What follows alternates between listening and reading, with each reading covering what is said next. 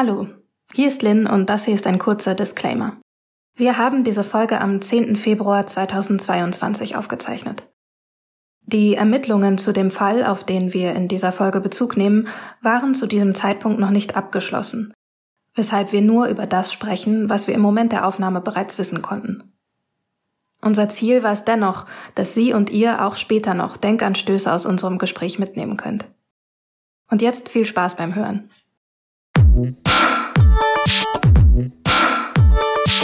Weißabgleich.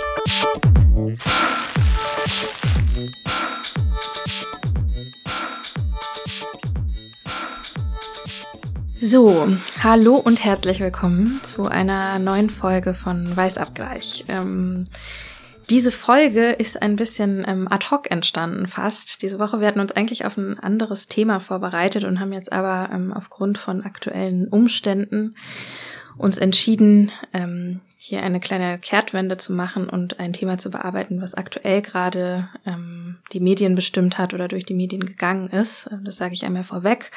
Hm, ich erkläre gleich auch noch ein bisschen genauer, wo es geht, kurz ähm, vorher, aber vielleicht habt ihr mitbekommen, dass eine 17-jährige Berlinerin ähm, diese Woche ein, ein Video geteilt hat, selbst auf Instagram und auf TikTok, ähm, das im Prinzip eine Klarstellung ist. Sie berichtet da, wie sie in einer Tram in Berlin und auf einer, an einer Haltestelle ähm, rassistisch beleidigt und verprügelt worden ist. Und ähm, sie ist in, auf diesem Video zu sehen, wie sie im Krankenhaus sitzt und erzählt von dort und berichtet eben auch, dass die Medien, also große Teile der Medien, ähm, diesen Fall falsch dargestellt haben und sie ähm, sozusagen äh, veröffentlicht eine Richtigstellung. Ähm, ich gehe gleich noch mal ein bisschen genauer darauf ein, was wir darüber alles wissen und was wir vielleicht auch nicht wissen, aber was so der Stand ist.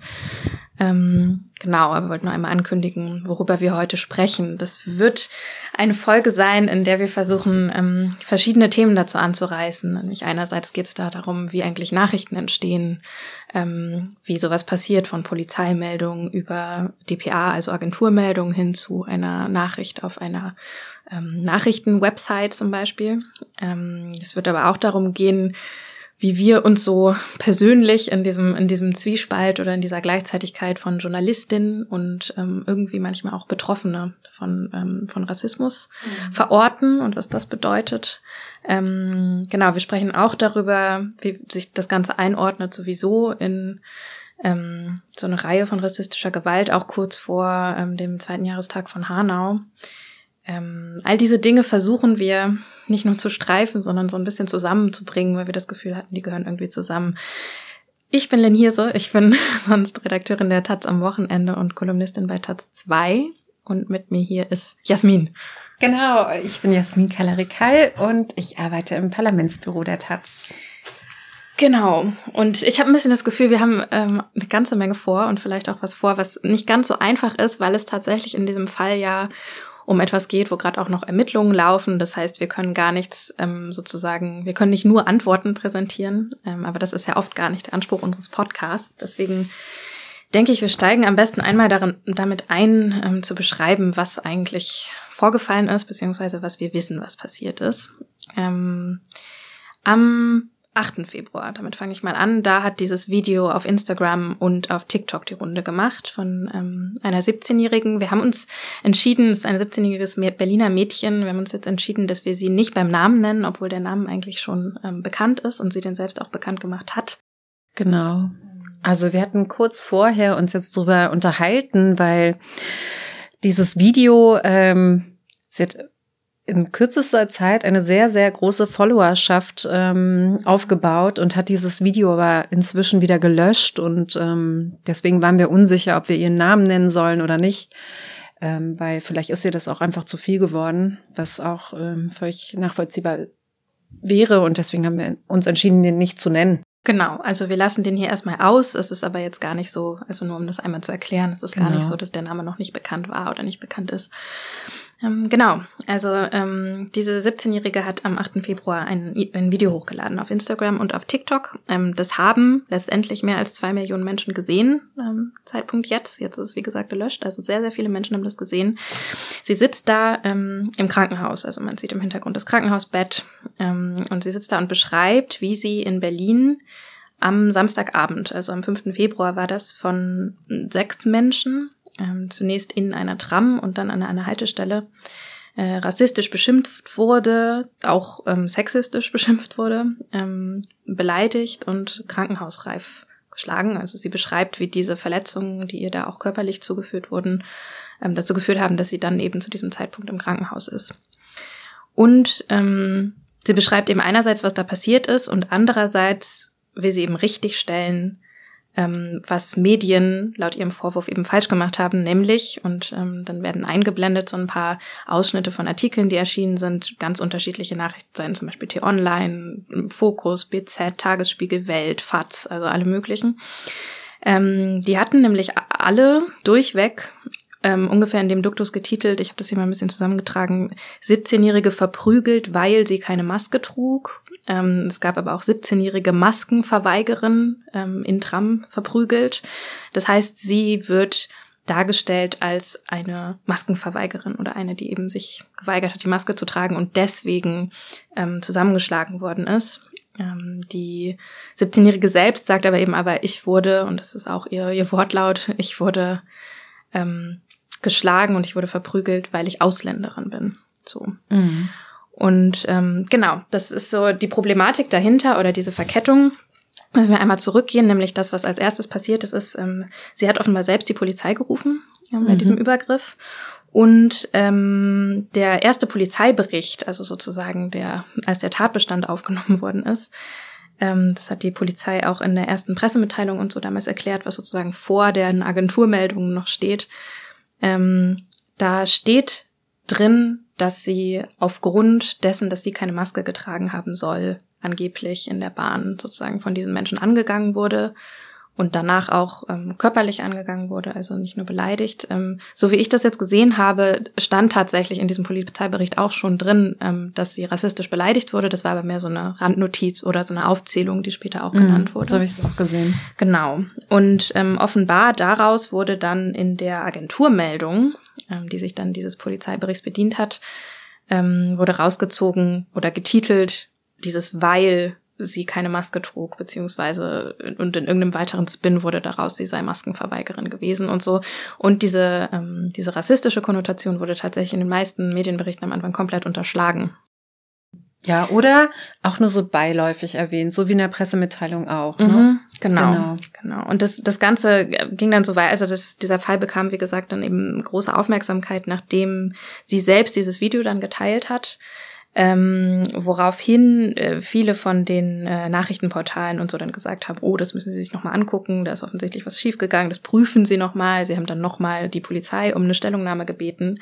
Und die Berliner Polizei hat dann letztendlich am Mittwochnachmittag ähm, erklärt, dass sie es nochmal geprüft hat und ähm, da offenbar ein Fehler passiert sei und beziehungsweise missverständlich formuliert war und dass es tatsächlich so ist, dass die Jugendliche selbst beim ein- und Aussteigen der Tram äh, eine Mund-Nase-Bedeckung trug, das war der Wortlaut, und diese lediglich bei dem auf die rassistischen Beleidigungen folgenden Streitgespräch mit den sechs Erwachsenen kurzfristig nach unten gezogen hatte.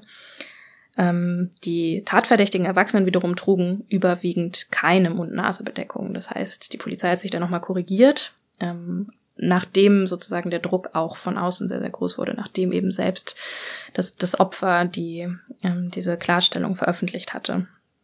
Ähm, genau, also sie, sie bestätigen damit indirekt auch das, was, was ähm, sie selbst, also die 17-Jährige selbst ähm, gesagt hat. So, ich hoffe, ich habe nichts von dem Spin vergessen. Also das ist sozusagen die Grundlage, auf der wir, auf der wir reden. Das heißt, wir haben sozusagen, wir haben einen Vorfall, von dem wir ähm, teilweise, also es gibt sozusagen auch noch kurze Videoausschnitte, die ähm, die Betroffene selber gedreht hat, ähm, mhm. wo man zum Beispiel sieht, ähm, also jetzt nicht in der Tram, aber das an der Haltestelle, wo man sehen kann, dass da auch viele andere Leute noch dabei standen. Das ist ein weiterer Aspekt, über den sie spricht, dass ihr nämlich, ja. dass sie um Hilfe gerufen hat und ihr nicht geholfen wurde. Und ähm, genau.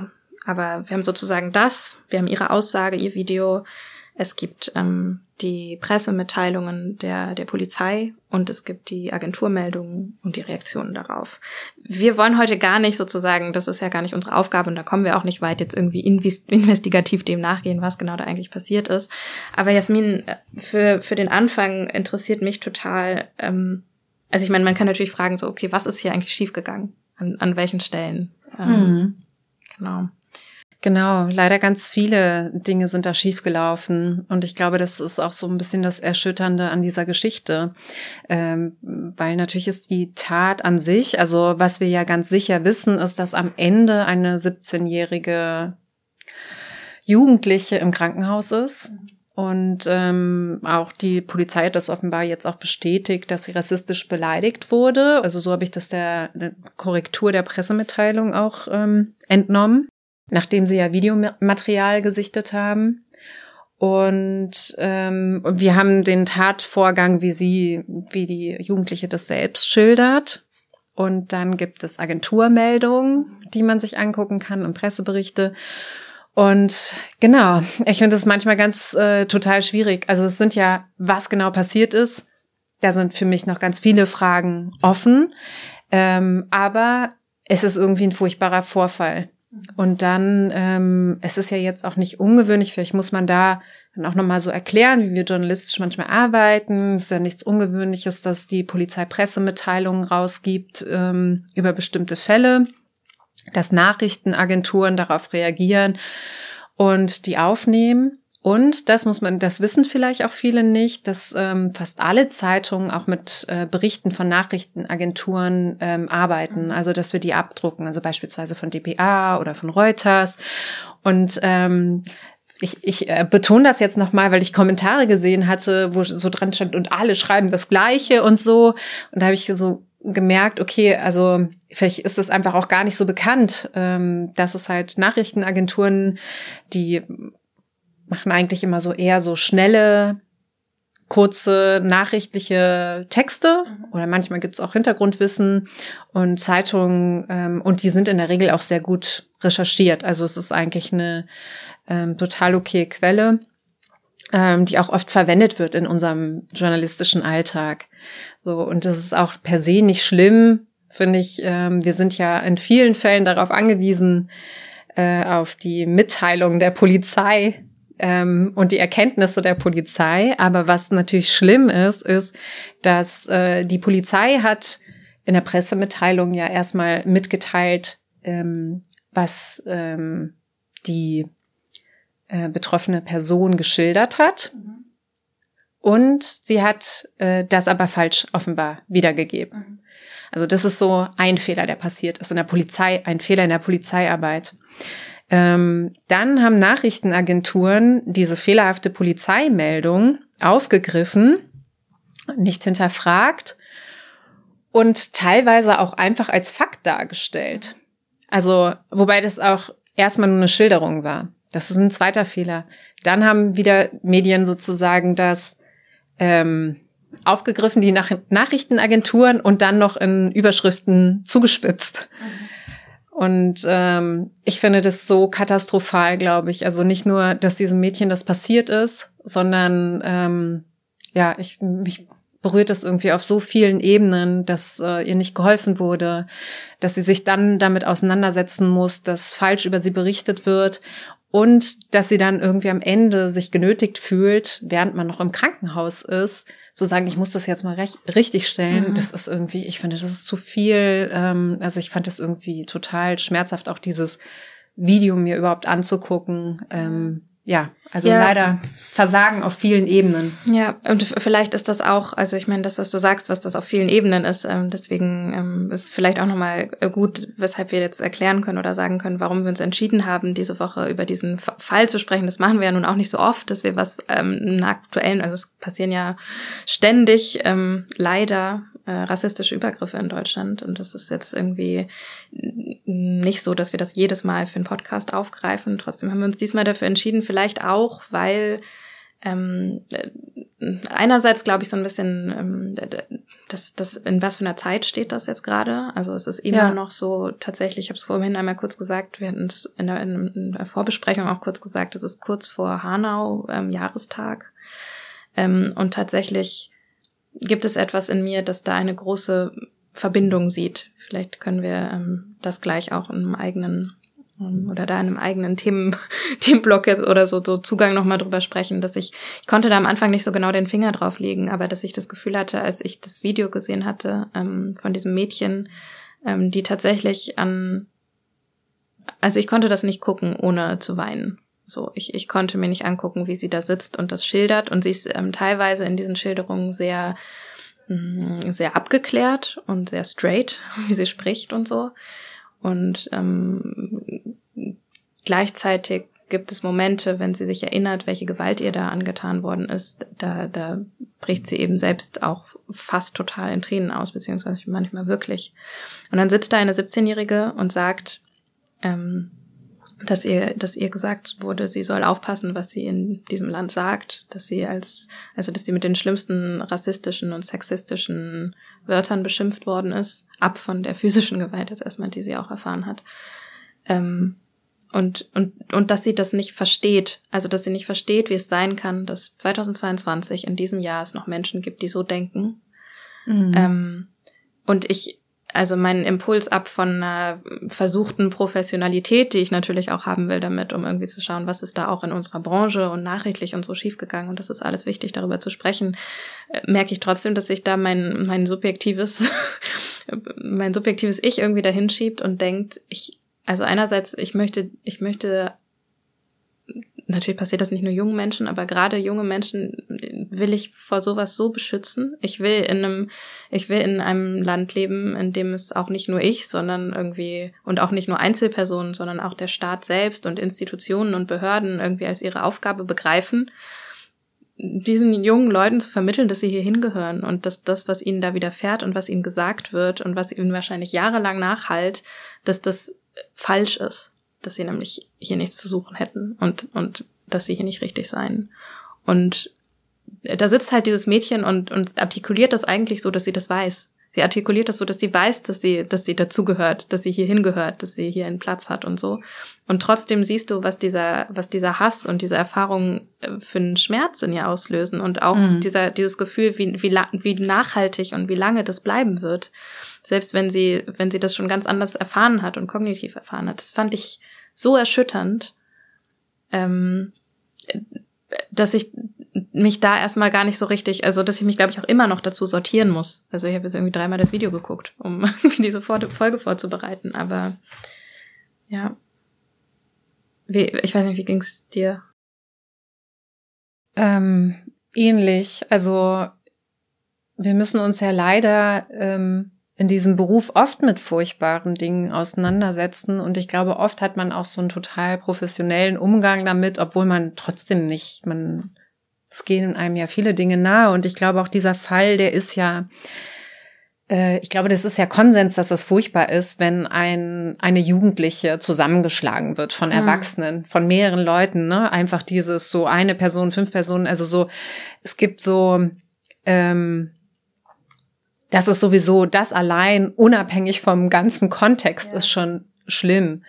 Und dann finde ich aber diese rassistische Dimension, die macht für mich dann doch noch mal eine ganz andere Kiste auf. Einfach, also das merke ich dann auch, dass ich irgendwie auf dieses Video irgendwie hat das bei mir so ganz viel ähm, irgendwie aufgemacht, als ich das auch gesehen habe und ich fand das, ich konnte das irgendwie kaum ertragen und ich glaube, dass das schon so Momente sind, wo man merkt, man ist halt irgendwie in einem Beruf, aber man ist irgendwie auch eine betroffene Person. Also bei mir zum Beispiel war das konkret so, auch als Mutter, dass ich irgendwie dachte, wie will dieses, diese jugendliche Frau eigentlich ähm, weitermachen? Also wie kann die wieder Vertrauen fassen, ähm, Vertrauen haben in diese Gesellschaft, äh, nachdem ihr sowas passiert ist. Und ähm, und dann gibt es noch so eine persönliche Ebene. Ich habe sie für mich auch immer noch nicht beantwortet. Ich habe ja selber auch Kinder.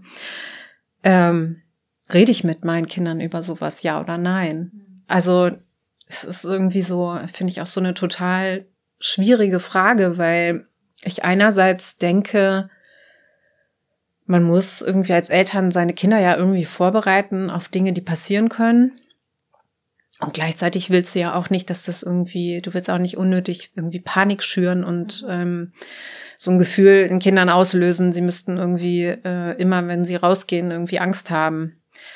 Und ähm, das finde ich auch zum Beispiel, das beschäftigt mich jetzt auch so im Nachgang privat noch so, dass ich so denke, wie gehe ich damit eigentlich um und wie reden wir da? Also wir reden ja sonst über viele Dinge, die mhm. so passieren miteinander. Absolut. Und bei ja. dem Fall habe ich so gedacht, weiß ich gar nicht, was ich jetzt mache.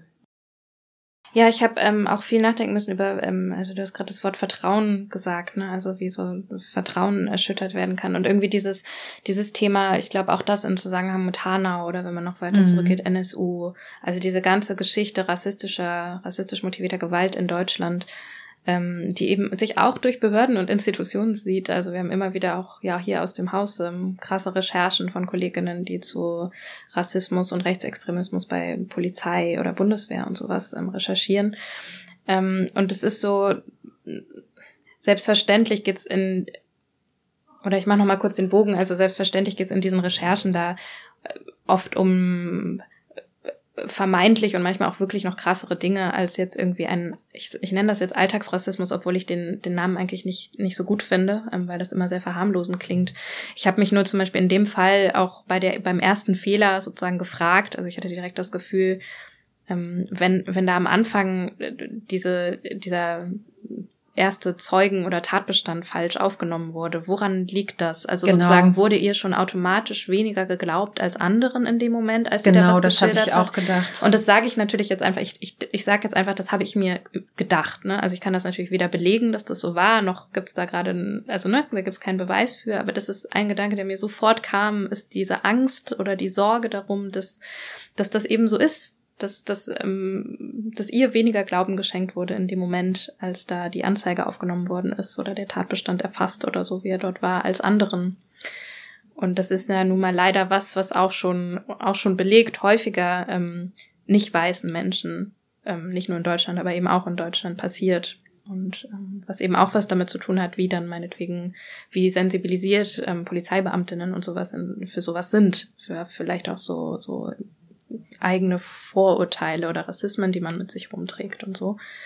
Ähm, daran musste ich auf jeden Fall denken und aber auch im Zusammenhang mit dieser Vertrauensfrage, ähm, die war so sehr groß, fand ich, die letzten Monate, weil ja auf einmal auch durch Corona und die Pandemie, finde ich, ein Großteil der Menschen, ähm, wo, das wurde da jetzt sehr thematisiert, dass dieses Vertrauen in die Politik und in die Institutionen irgendwie bröckelt. Und da meine ich gar nicht jetzt unbedingt irgendwelche Corona-LeugnerInnen, sondern auch einfach Eltern, die erschöpft sind und oder irgendwie, also fast jede irgendwie eine Branche, Veranstaltungsbranche oder Gastro, die irgendwie keine keine Corona-Hilfen mehr bekommen und so oder ähm, also dieses Vertrauensthema wurde auf einmal groß und ich ich habe da viel drüber nachdenken müssen, dass es auf einmal jetzt so eine Aufmerksamkeit natürlich bekommt, sobald es die Mehrheitsgesellschaft ähm, trifft. Und tatsächlich könnte man ja aber auch auf eine Art zynisch, und das will ich gar nicht sein, so ein bisschen sagen, na ja, hättet ihr vorher mal auf all die, ähm, weiß ich nicht, migrierten, eingewanderten, nicht weißen Menschen gehört, die schon vorher erzählt haben, wie seit Jahrzehnten ihr Vertrauen gefühlt keine Rolle spielt, ähm, weil sie halt nicht die größte Wählerinnengruppe sind oder so.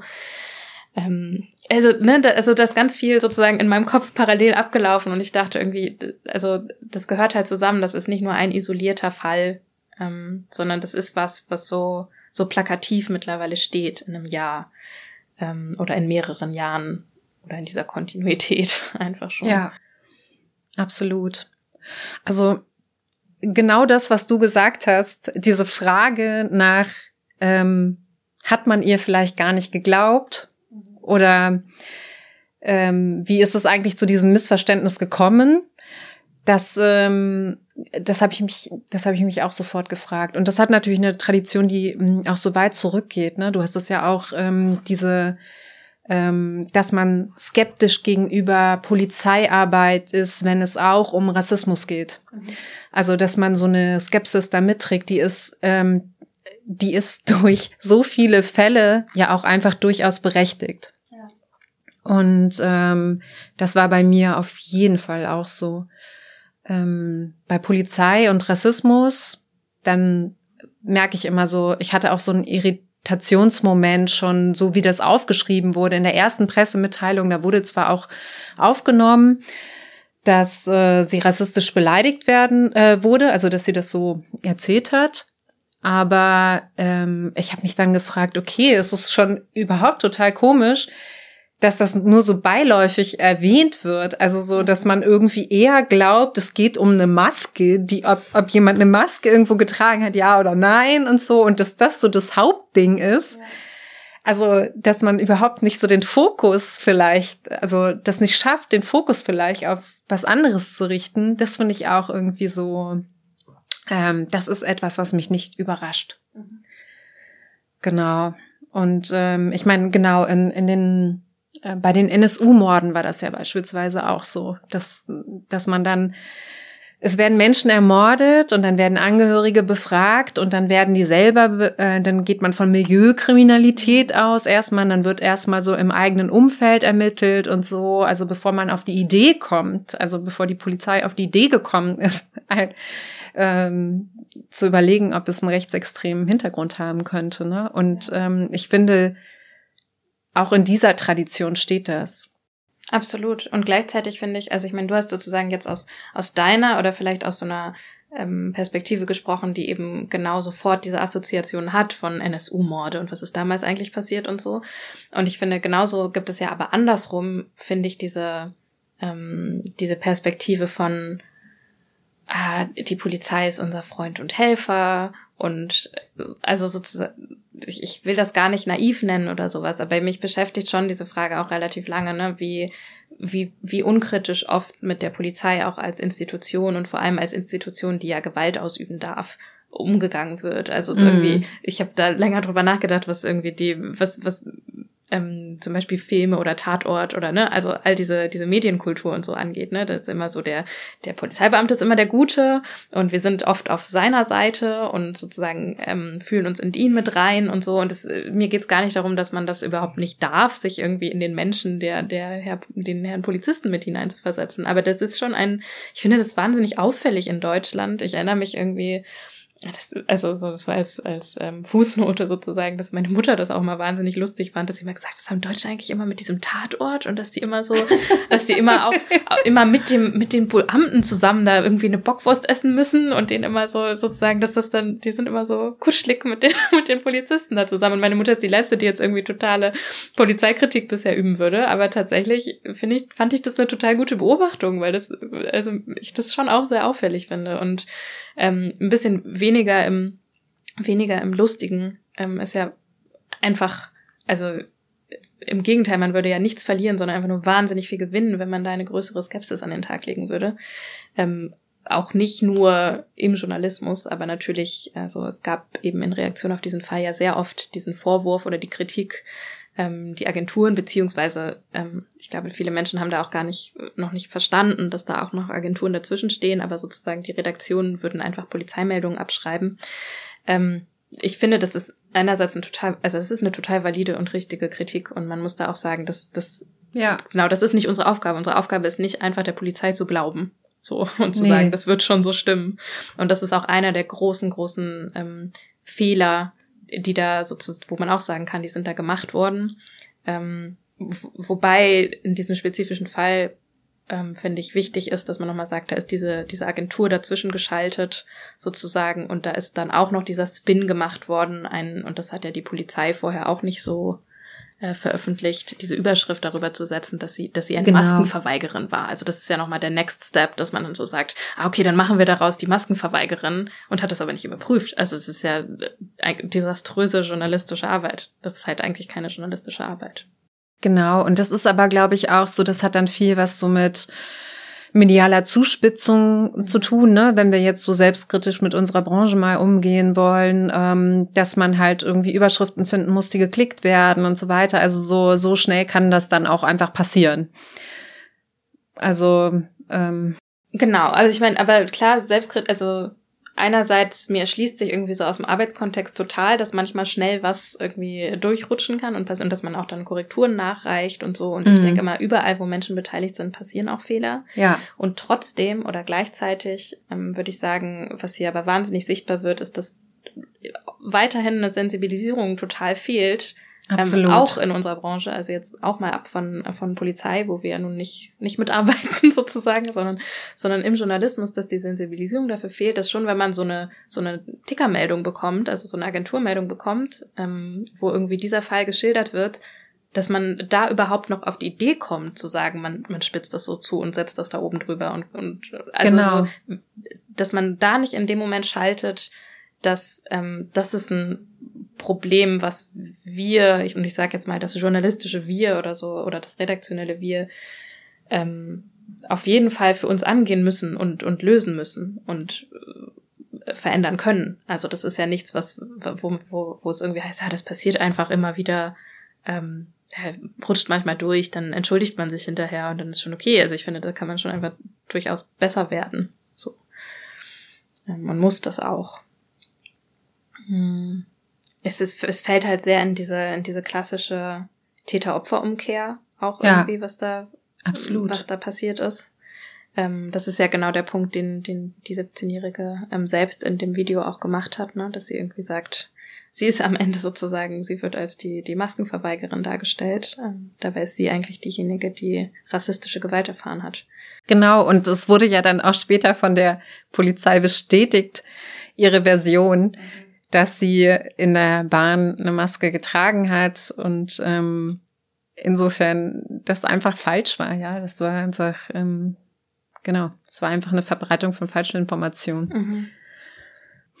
Ja, genau, aber ich, ich merke auch, dass das so, dass das so ganz viele Fragen sind, ähm, die damit aufgemacht werden mit diesem Fall. Ne? Wie ähm, wie arbeitet die Polizei ähm, und wie viel Sensibilisierung bräuchte vielleicht auch die Polizei noch?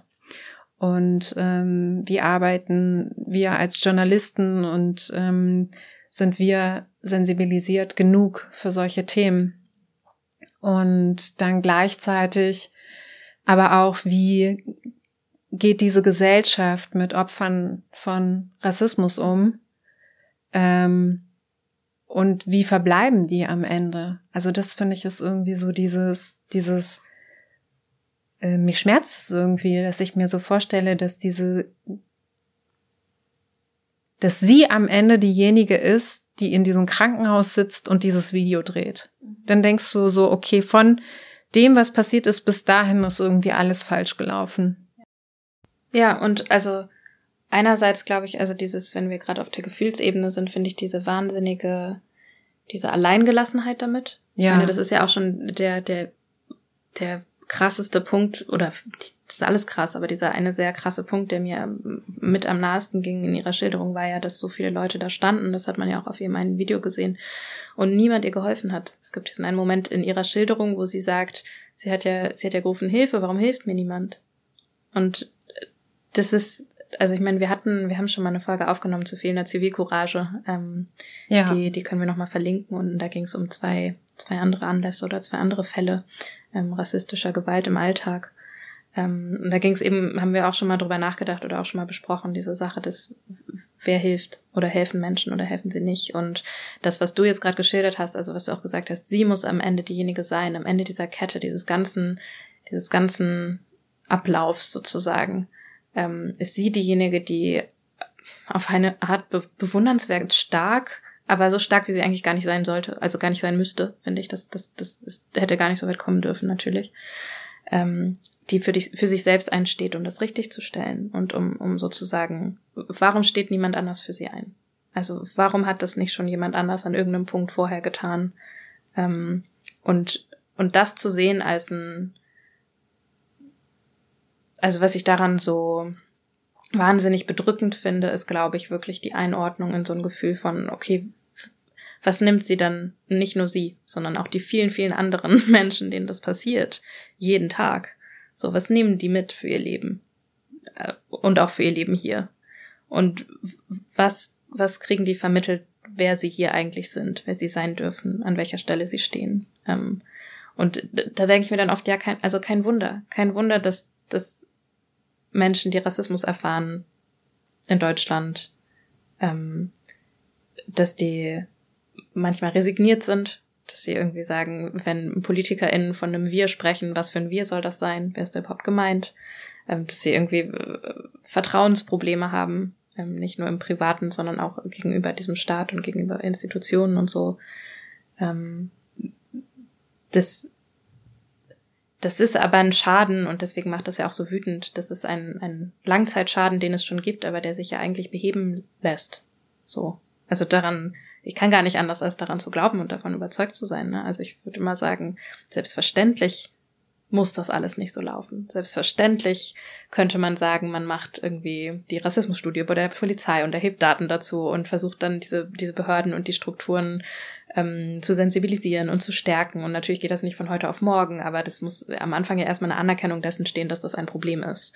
Und eben nicht nur bei der Polizei, sondern auch im Journalismus und auch in Redaktionen und eigentlich ja in, in jeder, an jeder verdammten Stelle in einem Land, das nun mal äh, von Rassismus geprägt ist, begegnet uns das. So. Und das fängt vielleicht im Individuellen an, dass man sich irgendwie selber mit seinen eigenen Vorurteilen und Rassismen irgendwie auseinandersetzt und fragt, warum denke ich das so? Aber das ist natürlich auch institutionell verankert. Und, und da lässt sich das angehen. Und ich, da, daher kommt dann so schnell, glaube ich, mein Entsetzen darüber, dass das noch immer nicht hinreichend geschieht. Ja, absolut. Also ich glaube auch, man kann äh, irgendwie ähm, viele Punkte einfach klar benennen, sagen, okay, wir bräuchten mal so eine Studie, wir bräuchten irgendwie Workshops. Also du hast es ja im Grunde genommen gerade alles gesagt. Ich stimme dir einfach zu. Ähm, genau, man könnte das irgendwie anders angehen und ähm, ich glaube, warum mich das auch so mitgenommen hat, ist einfach so diese Zeit, in, in die das fällt. Du hast es ja auch schon gesagt, der Jahrestag von Hanau, ähm, der steht, ähm, also der ist am 19. Februar, das ist dann zwei Jahre her. Und ähm, dann fängt aber auch jetzt bald ähm, der Prozess an, ähm, ähm, um diese Drohmails, die mit NSU 2.0 ähm, unterschrieben wurden. Also es sind so, finde ich auch so viele Dinge, wo man irgendwie so denkt, diese Kontinuität rassistischer Gewalt in Deutschland, die muss, glaube ich, einfach mal auf einer anderen, die muss auf einer anderen Ebene ernst genommen werden. Also deswegen teile ich auch das, was du davor gesagt hast, dieses so, irgendwie passt das nicht mit so Alltagsgewalt, also mit Alltagsrassismus, ne? Das ist so, es klingt einfach echt schon so verharmlosend, ne? Ja, die Frage ist natürlich dann immer, also denke, wir sind uns da ja, das ist kein Streitpodcast, wir sind uns hier sehr einig, natürlich dieses Mal. Aber die Frage ist, also die Frage ist ja dann immer wie. Also wie wird das auf einer anderen Ebene ernst genommen? Also es ist, und also ich frage mich das oft auch, zum Beispiel in meinem Arbeiten oder so, ne, dass ich dann so denke, okay, bedeutet das einfach nur, man muss mehr darüber berichten? Nee, das kann es irgendwie nicht sein, weil irgendwie gefühlt wird das schon ganz viel berichtet. So, das ist irgendwie nicht, das Problem ist nicht, dass wir ähm, zu wenig es wurde ja auch über diesen, es wurde ja auch über diesen Film, äh, es wurde ja auch über diesen Fall genau. wurde ja auch berichtet. Genau. Ne? Und, genau. und also dann ich dann habe ich irgendwie gedacht, okay, gehe ich das nächste W ab? Also ist es vielleicht das Wer? Also ist es sozusagen, wer fühlt sich zuständig dafür? Also das frage ich mich dann auch oft. Also sozusagen fühle ich mich zuerst zuständig, auch in dieser Doppelrolle, Doppelrolle irgendwie Betroffene plus ähm, Journalistin oder so manchmal, weil ich denke, ah, das ist jetzt ganz wichtig und finden das andere Kolleginnen dann vielleicht nicht so sehr wichtig. Das ist jetzt irgendwie so eine, natürlich eine Unterstellung, aber ich, ich will sozusagen einfach nur meine Gedanken wiedergeben, die ich dann oft habe, ne, dass ich das, dass ich mich das frage. Also irgendwie, äh, ist das wieder eine Solidaritätsfrage oder ist es wieder eine, mm, also wie bekommt ein Thema so, so diese Ebene, die wir eben suchen? Also mhm. ähm, liegt es daran, ja, wer sich dafür einsetzt, wer sich an welchen Stellen dafür einsetzt? Ähm, geht nicht nur um Berichterstattung natürlich, sondern auch um ähm, politische Maßnahmen und so. Absolut. Naja, ich glaube schon auch, dass, ähm, also zu dieser Frage, wer, ich glaube schon, dass die Zusammensetzung von Redaktionen eine Rolle spielt. Ich glaube auch, das möchte ich an dieser Stelle schon auch sagen, äh, ich glaube nämlich nicht, dass alle Medien gleich gestaltet ja. sind, ähm, dass es auch Unterschiede gibt ähm, in den Medien, wie sie mit Themen umgehen. Ähm, und dann ist es natürlich auch so, manche Leute beschäftigen sich einfach schwerpunktmäßig mit bestimmten journalistischen Themen. So, also das ist natürlich auch einfach ein Punkt und ähm, manche nicht und so und da, das ist auch normal. Also insofern äh, glaube ich, wir müssen auch nicht irgendwie alle in allem Experten sein, aber ich glaube, wohin wir kommen müssen, ist, dass man so eine Sensibilisierung für Unrecht bekommt. Also und ich glaube schon, ähm, dass es auch eine Rolle spielt, wie eine Zusammensetzung einer Redaktion beispielsweise aussieht in so einem Fall, ähm, weil ich glaube auch in dieser Frage von irgendwie, wenn wir sexistische Übergriffe haben? Wie thematisieren wir das? Ich glaube schon, dass innerhalb einer Redaktion, in der dann auch viele Frauen sitzen, die Diskussion darüber anders verlaufen kann. Also nicht, weil alle Frauen gleich darüber denken, ja. äh, sondern weil das irgendwie eine andere Dynamik bekommt und weil auch Männer vielleicht anders darüber sprechen, wenn Frauen dabei sind und so. Also es ist irgendwie, deswegen glaube ich, dass es immer eine Rolle spielt, auch mhm. wer dann in den Redaktionen sitzt, ohne jetzt so konkret zu sagen, ja, nur Betroffene können sich dafür interessieren, Absolut. weil ich glaube, in diesem Fall, das ist so völlig äh, egal, äh, mhm. in welchem Kontext, glaube ich, sind alle erschüttert. Auf ja? Also ja. ähm, das, das zweifle ich auch überhaupt nicht an. Mhm.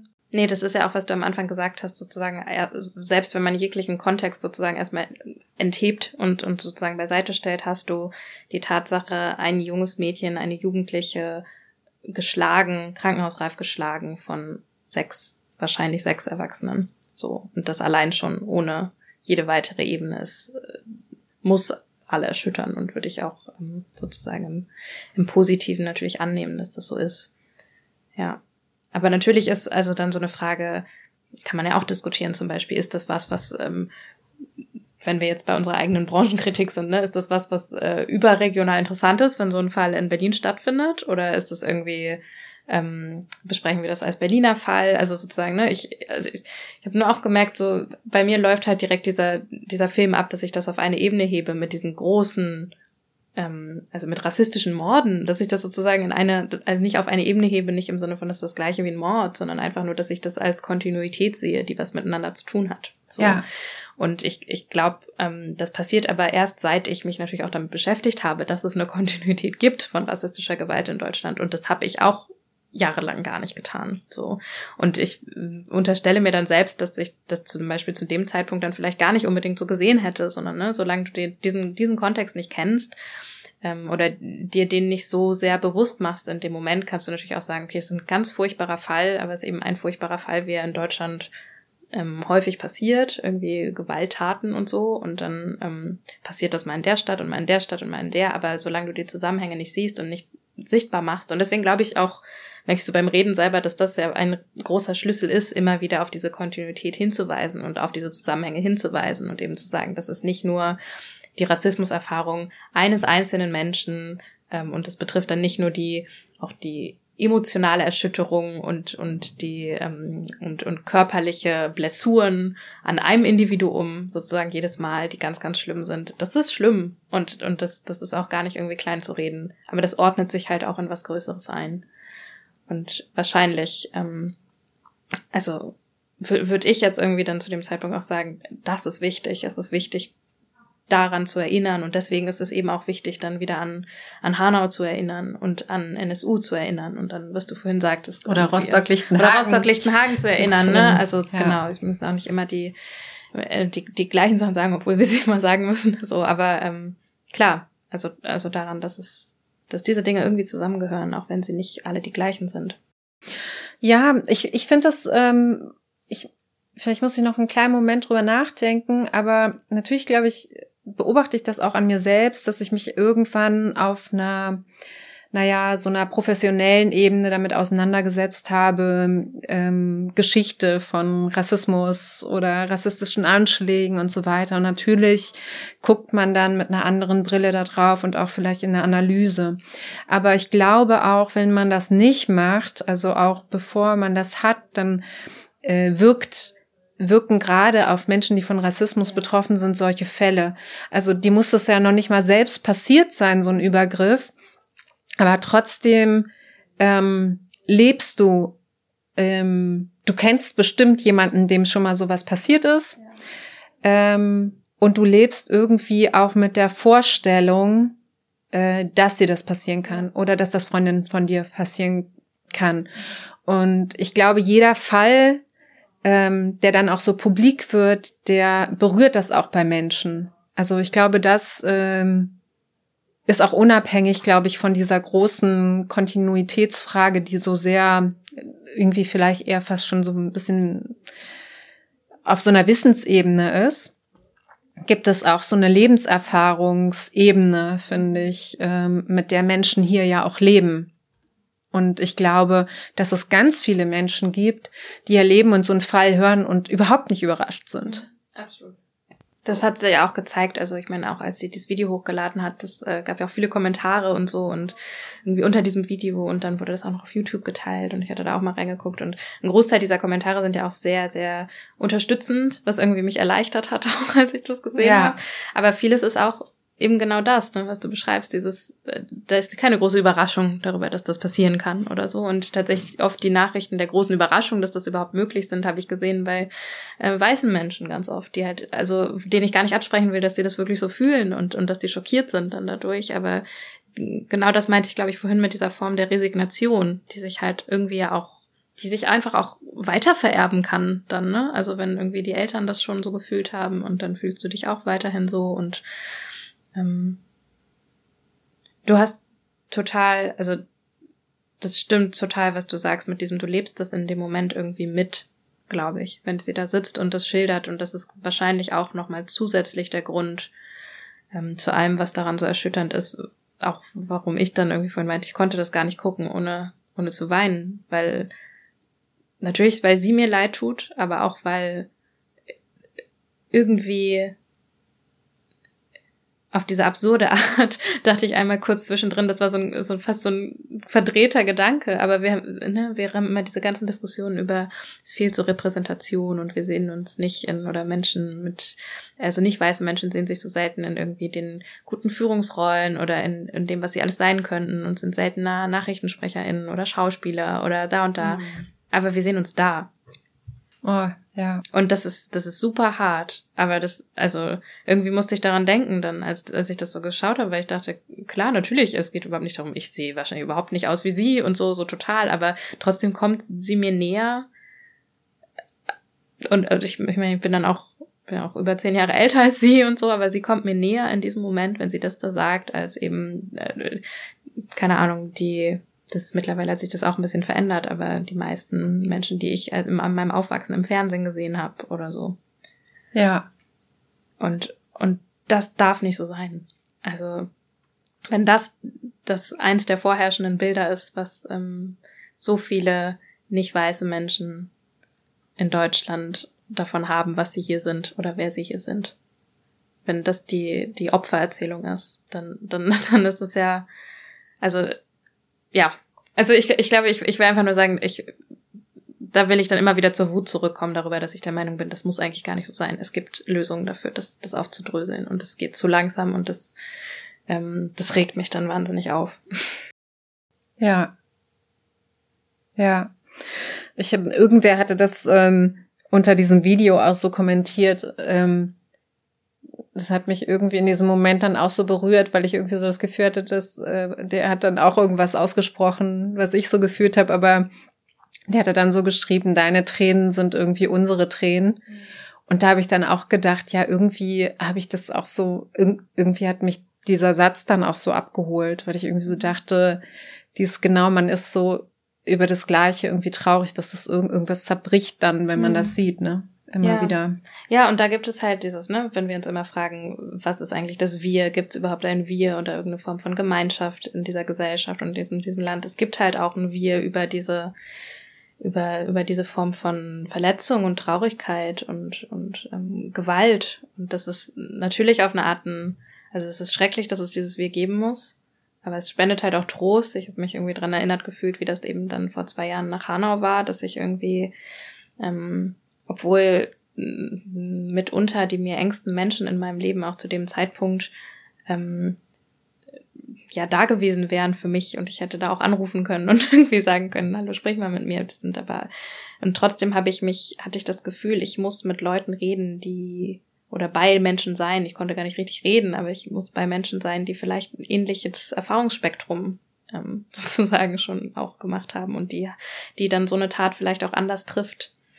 Ähm, und das ist auf eine Art tröstlich, aber auch irgendwie immer so ein bisschen schade, weil ich mich frage, also eigentlich wollen wir ja alle eine Welt, in der das nicht so ist. Ne? Und es Mhm. ist einfach nur so, dass sie im Moment, wie sie, wie sie gerade noch gebaut ist, ähm, äh, dafür nicht die,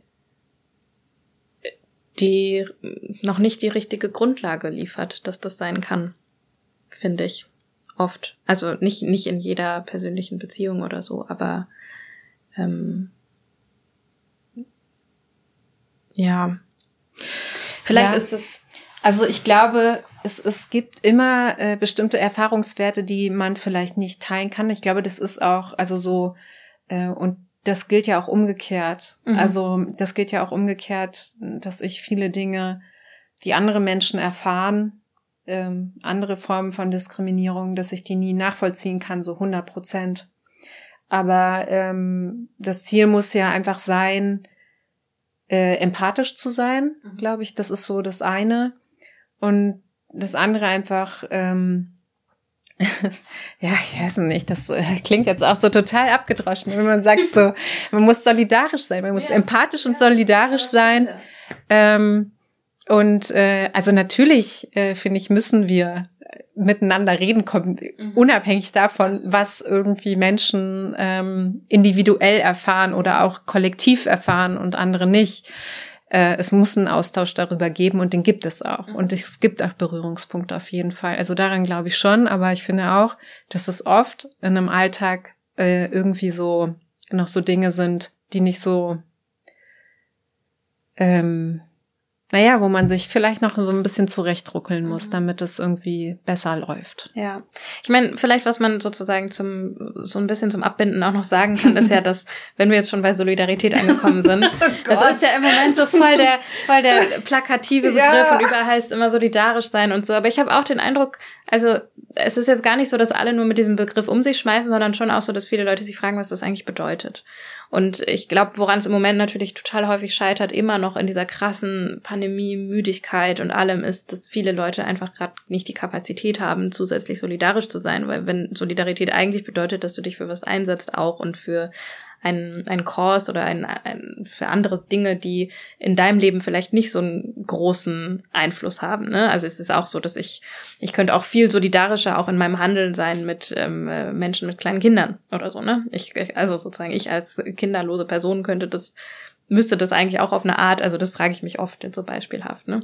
Und was bedeutet das eigentlich? Müsste ich die nicht eigentlich auch entlasten, wenn der Staat das gerade nicht ausreichend macht und so? Ähm, aber ich finde es auf jeden Fall schon mal gut, dass, dass dieses Wort jetzt gerade so ein bisschen Konjunktur hat und offenbar mit Bedeutung gefüllt werden muss. Und wir uns vielleicht einfach mal wie an einem Punkt sind, wo wir uns als Gesellschaft fragen müssen, was ist das eigentlich, Solidarität? Und wo gibt's das überall schon und wo gibt's das, wo wird das vielleicht auch schon gelebt, aber ähm, an welchen Stellen ist es auch was, was wir künftig vielleicht mehr sein wollen oder müssen oder also so ich, ich das ist wahrscheinlich noch mal eine andere Folge. Vielleicht machen wir, vielleicht machen wir irgendwann noch mal eine Folge über Solidarität oder so. Aber ähm, ich da bin ich jetzt gar nicht so schlimm resigniert ehrlich gesagt. Also so jetzt mal auch losgelöst von dem Fall womit wir hier gestartet sind und so sondern einfach so ich ähm, ich bin sehr weit weg immer noch, habe ich glaube ich schon mal in irgendeiner Folge gesagt, davon zu sagen, die Krise als Chance. Ich glaube, da sind wir alle drüber hinweg. Diese, das war nur Diese- diese Diese, Anfangseuphorie, diese glaube ich. Anfangseuphorie, wo noch irgendwie Delfine in Venedig in irgendwelchen Kanälen rumgehüpft sind und wir dachten, oh, das ist vielleicht die Krise als Chance für alles Mögliche.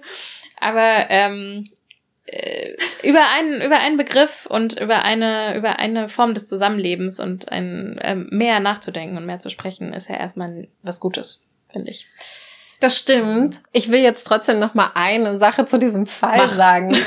ähm, weil, also ich vollstes Verständnis für alle Leute, die keine Kraft haben, irgendwas zu tun. Also wirklich, äh, kann, das sage ich auch für mich selbst wahrscheinlich. Aber ähm, was halt, es gibt einfach so grundlegende Dinge, glaube ich, die einfach nicht passieren dürfen in einer Gesellschaft. Und das muss man, glaube ich, auch klar benennen. Also ich finde, wenn jemandem was passiert, also man kann nicht von jedem erwarten, dass er sich irgendwie, wenn es eine Auseinandersetzung irgendwie mit sechs Erwachsenen gibt, dass man sich da irgendwie mit seinem Körper dazwischen schmeißt. Aber das Mindeste ist, die Polizei zu rufen. Aber dieses Mädchen hat die Polizei selber rufen müssen. Und ähm, das finde ich ist irgendwie schon so ein Auftrag an uns als Gesellschaft. Das ist da hilft es nicht zu sagen, ich war müde von dieser Absolut. Pandemie. Genau. Und ich, genau, also alles, was so jede Form von Rassismus, Antisemitismus und ähm, anderer menschenbezogener Gruppenfeindlichkeit, die äh, müssen wir im öffentlichen Raum, die müssen wir widersprechen. Ja, Absolut richtig. Ich finde, das ist das beste Schlusswort, was man, was man dazu finden kann. Ähm, genau, wir hoffen, wir haben euch irgendwie einigermaßen mitnehmen können in unseren Gedankengängen, die vielleicht nicht immer ganz, schon ganz zu Ende gedacht waren, aber wir haben, wir hielten das trotzdem und halten es immer noch für sehr wichtig, ähm, über diese Dinge zu sprechen. Ähm, wie immer ist es so, dass ich jetzt noch mehrere Dinge sagen muss. Erstens, äh, wenn ihr Feedback habt und äh, euch bei uns melden wollt, ähm, wir haben uns zwischendurch auch schon über E-Mails wieder gefreut, vielen Dank, dann könnt ihr das tun. Wir haben eine Mailadresse, das ist weißabgleich.taz.de. Ähm, Anregungen, Feedback, Kritik, Lob, ähm, wir freuen uns darüber. Dann möchte ich noch sagen, dass diese Podcasts natürlich ähm, und auch die Arbeit der Taz grundsätzlich ähm, nicht kostenlos ist. Also überall entstehen Kosten. Und ähm, es gibt ein tolles Modell der Taz, nämlich ähm, Taz zahlig, ähm, auf das ich an dieser Stelle gerne verweise. Das heißt, wenn ihr uns unterstützen wollt und auch finanziell unterstützen wollt, dann könnt ihr das über Taz zahlig tun ähm, mit ähm, verschiedenen Beträgen eurer Wahl ähm, und verschiedenen Modellen. Schaut euch das gern an. Und ähm, wir machen diesen Podcast natürlich nicht alleine. Das ist nie so, dass wir hier nur mit den sprechenden Menschen sitzen. Die redaktionelle Leitung ähm, macht Anne Fromm und äh, die technische Nikolai Kühling. Genau, vielen Dank an euch beide. Genau, vielen Dank, liebe Grüße. Ähm, und euch allen wünschen wir ein paar gute und gesunde und möglichst nicht so müde Tage. Ähm, genau, und gehen raus mit dem Gefühl, individuell auf jeden Fall ähm, den Auftrag der Zivilcourage mit uns und, und hoffentlich auch mit euch irgendwie weiterzutragen und natürlich aber strukturell noch vor großen Hindernissen zu stehen die aber hoffentlich nicht ganz unüberwindbar sind. Ähm, genau. Ciao. Tschüss, macht's gut.